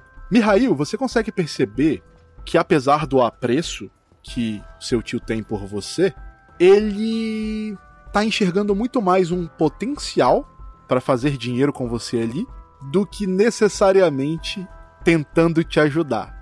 Essa é, a, essa é a percepção que você tem dele. E um potencial com recursos bem limitados. Outra coisa que você percebe é que você precisaria investir um bom dinheiro para tornar aquela pequena forja em algo que dê ao menos pro gasto. Em umas conversas com seu tio, ele te dá até ideias. Nós temos vários locais que nós podemos ir para comprar materiais para melhorar a nossa pequena forja. Imagina, imagina se temos alguém talentoso como você aqui dentro, forjando, aqui no quintal de trás. Os nossos artefatos não precisaríamos nem comprá-los em outros lugares. Seria incrível. Os olhos dele brilham, Mihail. Essa é a grande verdade. É, Mihail ah, começa a, a entender o big picture, né? Todo o cenário que está sendo apresentado. E ele começa a mentalmente contestar a decisão do seu tio Matei. Quando você começa a pensar no seu tio Matei, é justamente na hora que você começa a ver que aquilo ali era uma grande furada, de que você até poderia fazer bastante dinheiro ali, mas que iria exigir muitos anos, muito investimento, investimento que talvez você não tivesse no momento, e principalmente a ganância do seu tio Miron poderia vir a ser um problema no futuro. Essa é a análise bem rápida que você consegue fazer. Ao mesmo tempo, você pensa talvez na possibilidade de voltar, de voltar para Faracher. Só que na sua cabeça isso não era uma opção. Imagina voltar para Faracher sem conseguir ajudar o seu tio Matei e deixar a Forja, a Dalcas Forja na mesma situação na qual você havia deixado quando partiu de lá. Um sentimento cresce em você de que seria inadmissível voltar de mãos abanando. Você passa a tarde inteira com seu tio Miron, a, a manhã inteira, almoça com ele na loja. Ele tem grandes ideias. Não é à toa que ele tem toda aquela loja bonita e pomposa. Ele é um grande empreendedor e é muito ganancioso. Ele não tá vencendo dentro de Fumorashi à toa e sem méritos. Ele tem todo o mérito dele. Mas existe um pensamento contínuo sobre aquele convite que lhe foi feito para um jantar que aconteceria logo mais. Perdido em, em pensamentos, ah, olha pro, pro tio dele e fala: Ah, Miron, eu tenho um convite para uma conversa de um- uma pessoa conhecido de viagem. Será que você poderia me indicar ah, como eu faço para chegar na mansão de Shelfrumus? Ah, terei algumas conversas e um jantar para atender hoje à noite. Nesse momento, o seu tio Miron arregala os olhos. Tch- tch- tch- tch- Tchelfrumos? Ah, ah, Tchelfrumos? Ah, ahn, não, ah, nunca ouvi falar, não, não. Tchelfrumos? Não, não, não. Ah, Lisa? Tchelfrumos? Não, né, Lisa? Então, Lisa, não, né? Ah, ah, não, não, não, não. Nunca ouvi falar, nunca ouvi falar. Você percebe que a situação fica bem constrangedora. Não o nome do Ilie, mas o nome da família dele, Tchelfrumos. Virou uma impossible situation o negócio. ah, sim. Ah, não, não, não tem problema, tio. Eu consigo pegar as informações na, na cidade e tomar o meu caminho. Ah, alguma preocupação? Você me pareceu ah, assustado a informação do convite? Não, não, não, não, não, que isso. Eu, eu acho que o nome, uh, o nome até me é familiar, mas sabe como é? É uma cidade muito grande, são muitas pessoas, pessoas indo e vindo, comprando, uh, comprando e comprando, e, e, você sabe como é. é. é. difícil, é difícil recordar. A, a, minha idade sabe como é, meu filho. A minha idade já não me permite lembrar certas coisas. Mas, mas, mas sim. Uh, nós também faremos um jantar aqui, caso queira ficar. O seu tio ficaria muito feliz com a sua presença também. Obviamente é uma escolha sua. Ah, sim, tio. Uh, considerarei com, com, com muito carinho na hora de tomar a decisão. Mas apesar de falar isso, o Mihail ficou. que já tinha uma grande vontade de pelo menos uh, conversar e, e, esclarecer melhor aquela situação com Elie, agora visto a, a possível furada que ele está se metendo, ele está realmente decidido a atender esse jantar hoje à noite.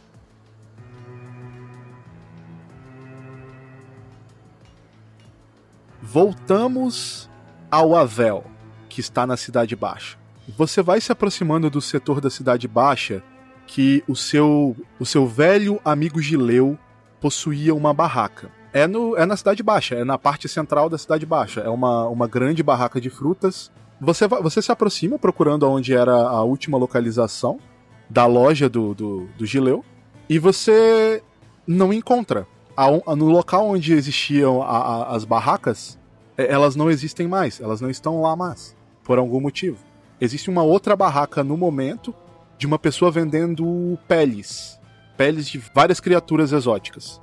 Ué, um lado, olho pro outro, passo a cabeça e vou andando normalmente, jogando o corpo pra esse cara que vende as peles. Eu falo, oh.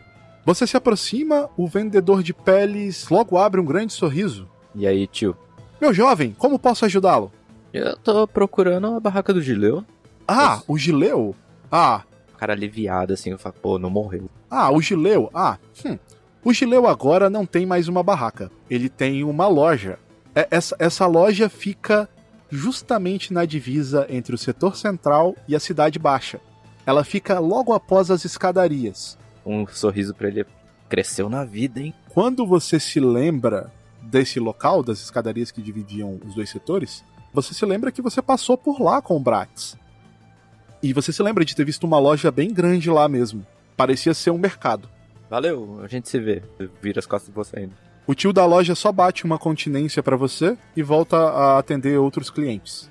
Continência? É normal? Sim, com dois dedos na testa. Ah, entendi. Acenou para você. Só um pequeno cumprimento. Eu vou dar uma refrescada no meu dia. Uma boa notícia, né? Tipo, alguém ali cresceu na vida, isso é bom. Às vezes o Tucker pode ter vindo pedir ajuda para ele. Eu vou tendo pensamentos felizes enquanto vou caminhando a nova barraca do Gileu. A barraca do Gileu havia se tornado em um mercado, uma loja grande. Você se aproxima e você consegue observar que são várias pessoas trabalhando lá dentro.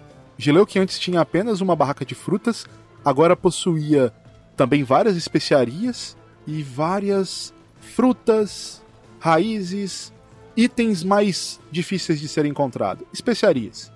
Muitas pessoas trabalhando dentro da loja, mas nada do Gileu. É, bom, nada dele à vista, mas eu vou então perguntar. Fala, o Gileu tá por aqui, não? Vou olhando, ver se tem segundo andar. Boa tarde, rapaz. Ah, é, Sim, boa tarde. Já era tarde. Infelizmente o Gileu não está aqui hoje. Como é que eu posso ajudá-lo? Me dizendo onde ele está? Me dou um sorriso meio né, amarelo. Pois então, sabe como é? Hoje é o dia do Gileu comprar mercadoria. Então ele não se encontra aqui hoje. Mas ele provavelmente estará aqui amanhã. Tem alguma coisa que nós podemos fazer para ajudá-lo? Eu faço uma cara meio confuso. Ele saiu por um dia para comprar mercadoria? Sim, sim, sim. Durante du duas vezes na semana, o Gileu ele sai para poder comprar um, coisas, especiarias mais raras. É fora de Fumorashi. Um, não necessariamente. Então ele volta hoje à noite. Sim, mas ele provavelmente não estará aqui, estará na casa dele. O cara começa a ficar um pouco intrigado com seu interrogatório. Eu dou um sorriso meio. Ah, tá. Eu sou um velho conhecido, mas. Obrigado. Ele mandou tipo um joinha. Ah, vou ter que procurar o V. Aquele lá é difícil. Você percebe que fazia algum tempo que você não vinha a Fumorashi. As coisas definitivamente mudaram por lá. eram diferentes de quando você saiu de lá. Por algum motivo, a cidade não parecia te ajudar na sua causa. Já era tarde, mas não tão tarde. Era difícil perceber se o sol estava se pondo ou não, mas a iluminação natural definitivamente estava menor, com menos intensidade. Avel, para onde você vai? Bom, ele não disse a hora do jantar. Espero que ele jante um pouco tarde. Eu preciso de respostas. Preciso achar alguém. Senão vai ser complicado. Eu tô alugar um quarto agora. E a fome aperta. O que eu não queria vai ter que ser uma opção viável agora. Falar com ele ele. Andando igual barata tonta nesse lugar. Melhor focar em uma coisa só e resolver os outros depois. Eu vou seguindo pra parte alta da cidade em rumo à mansão do Eli. Você vai subindo de um setor para o outro, você teria dois setores para subir. Você vai subindo na, nas escadarias de transição, já que você estava tão próximo, você estava perto do mercado do Gileu, que agora se localiza ali, bem próximo à subida para o setor central. Você vai subindo e você observa que tem vários anúncios um, naquele mesmo quadro de locais notáveis, existe um quadro de anúncios ao lado. Nesse quadro de anúncios eles, existem vários anúncios de tavernas, de cafés, de hospedarias, vários locais que você poderia passar o tempo e que não necessariamente precisaria ir até a mansão Tchelfrumos. Rola um D20. 7. Dentre os anúncios que você observa, você vê um anúncio da loja de armas e artefatos Dalka. Tá no caminho? Não custa falar um oi para saber se ele chegou bem. Vai que ele tá perdido. Você sobe as escadarias e chega de encontro com o setor central. Quando você chega no setor central, as escadarias são muito longas, você percebe que já é quase noite. Muito pouca iluminação, as pessoas se vestem de forma bem melhor no setor central, isso é algo que sempre incomodou você desde quando muito pequeno, e você vai se aproximando do endereço que você havia pego no quadro de, de anúncios. Não demora muito e você acaba encontrando o beco número 6, que era o beco que se localizava a loja de armas e artefatos Dalka. Eu vou chegando mais perto, reparo na frente, vejo se eu reconheço o rosto dele ali, senão eu entro na loja. Você não consegue ver ninguém por ali?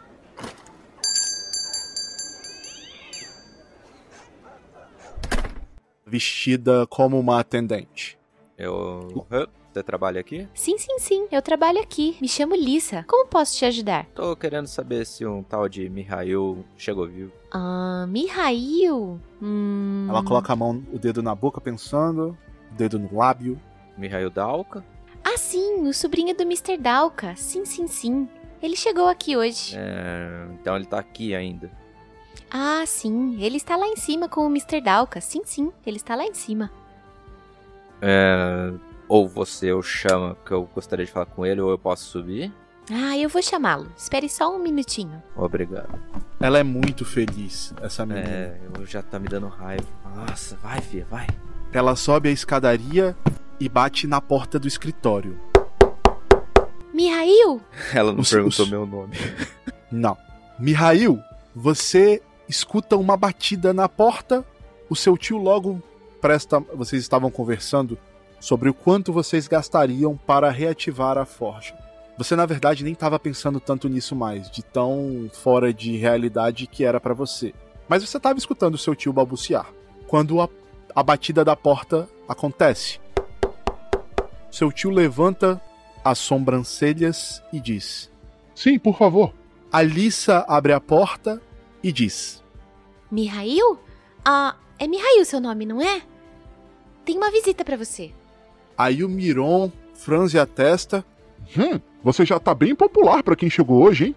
Ah, uma visita, Lisa? Ah, essa pessoa disse o nome dela? Sim, sim, sim. Uma visita. Uma visita. Ah, o nome? Ahn, ele deve ter um nome. Mas ele não falou. Eu vou lá perguntar. Ah, Lisa, é, ele se parecia com o jovem rico, um rapaz ah, um, um pouco mal encarado, roupas escuras, ou alguém que lhe tentou chamar pra sair. A cabeça da Alissa começa a sair fumaça. Ah, ah, hum, não sei. Tal- talvez o primeiro, mas tam- também poderia ser o segundo. Hum, ou, ou o terceiro. Ai, hum, não sei. Hum, eu, eu posso ir lá ver se você quiser. Ah, não, ah, tudo bem. Ah, tio, deve ser uma das companhias de viagem a qual lhe mencionei. Ah, já está chegando na hora do jantar. Eu não quero deixar o anfitrião preocupado. Então, se me dá licença, nos falamos mais tarde. Ah, entendo, entendo. Ah, mas. Ah, você não quer para ficar. não quer ficar para jantar mesmo? Ah, como eu estava falando, a forja, eu vou ajudar você, sabe? a pagar, a pagar as contas, eu vou ajudar sim. Ah, ah, podemos falar mais sobre isso no jantar, se você quiser. Ou você, você pode ir também lá, né? Ah, né? Ah, sim. Ah, fica para a próxima, tio. Ah, até mais. Ah, até mais, ah, Lisa. E levanta e, e sai em direção à escada. Ah, sim, sim, sim. Eu vejo você mais tarde, né? Não é? Ah, ah, sim. E começa a apertar o passo pra sair logo da sala. Ela franze o pescoço e dá um tchauzinho assim, dando uma risadinha pra você. Jesus. Ah, Mihail vai descendo a escada em direção à, à parte inicial da loja. E quando ele vê o semblante da do que seria a, a visita, ele fala: ah, Ora, ah, já terminou de despistar aquele bêbado mal-humorado? Eu, eu tava quase sorrindo, levantando o sorriso. Hora, já. Na hora que ele falou despistar, eu lembrei de tudo que eu passei, assim. Eu, você, eu falo um você muito prolongado. Você tem ideia de quem ele pode ser? Uh, Mihail franze o senho, olha. Ah, não, eu nunca a visto antes. Pensei que você saberia, já que comentaram no trem que vocês estavam na mesma cidade, certo? É, digamos que ele queria se aproximar de mim por algum motivo que eu não queria ficar perto dele. Estranho. Ele não passou muita confiança, é o que eu quero dizer, sabe? É o seguinte, que bom que você não se perdeu.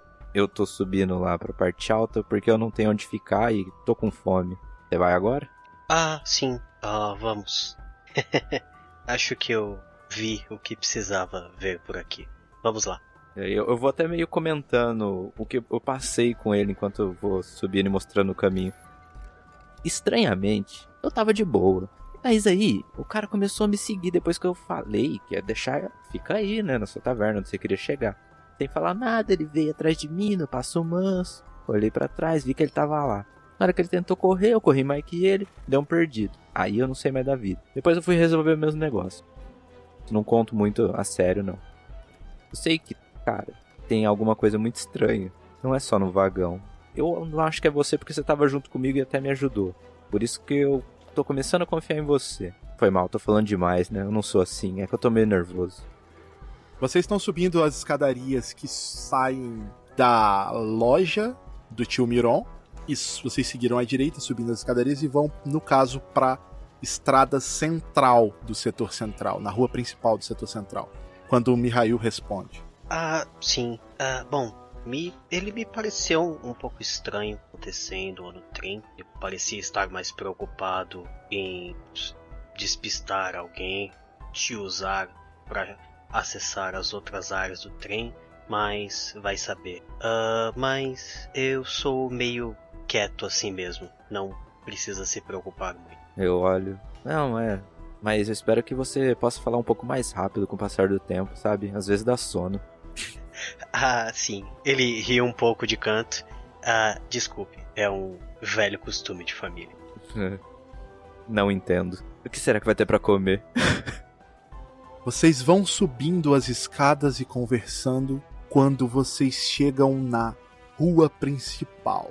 Subindo, vocês vão se deparando com uma carruagem que está estacionada do lado da rua principal. Essa carruagem ela é muito diferente de qualquer outra carruagem que vocês estão vendo pela rua. Vocês veem carruagens mais modernas, vocês veem é, automobiles, que são carros que funcionam de maneira bem arcaica, mas são carros, ah, são meios de locomoção de curta distância, mas aquela carruagem era sombria, grande e os cavalos eram imponentes.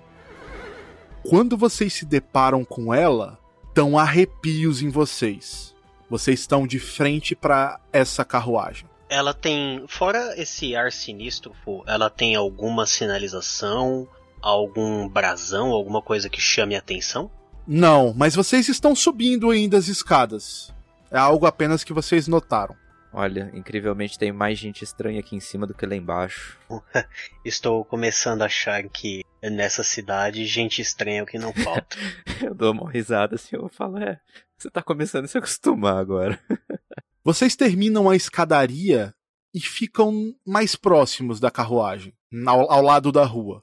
Quando a porta dela se abre, de dentro dela sai um homem alto, forte, de postura muito ereta, vestido com roupas finas, com um ar de nobreza, cabelos brancos, apesar da virilidade aparente, ele parecia ser um homem mais velho. Ele era bem grande. Eu reconheço? É famoso? Não, você não reconhece. Ele se aproxima de vocês lentamente. Quando ele chega perto de vocês, ele se afasta um pouquinho da frente da carruagem, com o braço esquerdo nas costas e o braço direito apresentando a carruagem para vocês. Boa noite. Me chamo Brando. Sou um dos funcionários do senhor Tchelfrumos. Acredito que os senhores estão se encaminhando para a mansão. Gostaria de oferecer-lhes uma carona. Eu olho pro Mihail. O que, que você acha disso? Falo sussurrando alto. Bom, pelo menos é o sobrenome do Ilie, não é? Eu lembro que ele tem um sobrenome parecido com a mansão. Claramente ele tá querendo que a gente vá com ele pra ir, pra ir pro, pro Assim, invite. é, pergunta pro mestre. Talvez eu- o meu personagem saiba. Se eu entrar, eu vou em 10 minutos. Se eu for andando, eu vou em 20? Como é que é? Ah, não vai mudar muita coisa. Vocês ficam indecisos em saber o que fazer. Não, eu tô é com medo de ser sequestrado. Não tô indeciso. Mas de alguma forma, aquilo parecia plausível. Não, plausível eu concordo. Pra mim é plausível esse menino ser um cara de capuz e me sequestrar também. Tá tudo maluco ne- nessa cidade agora. Tudo estava de certa forma conectado. E mais uma vez, Iliete Alfrumos estava alguns passos à frente de vocês. E assim a gente termina a primeira parte do segundo capítulo de Reino de Cinza.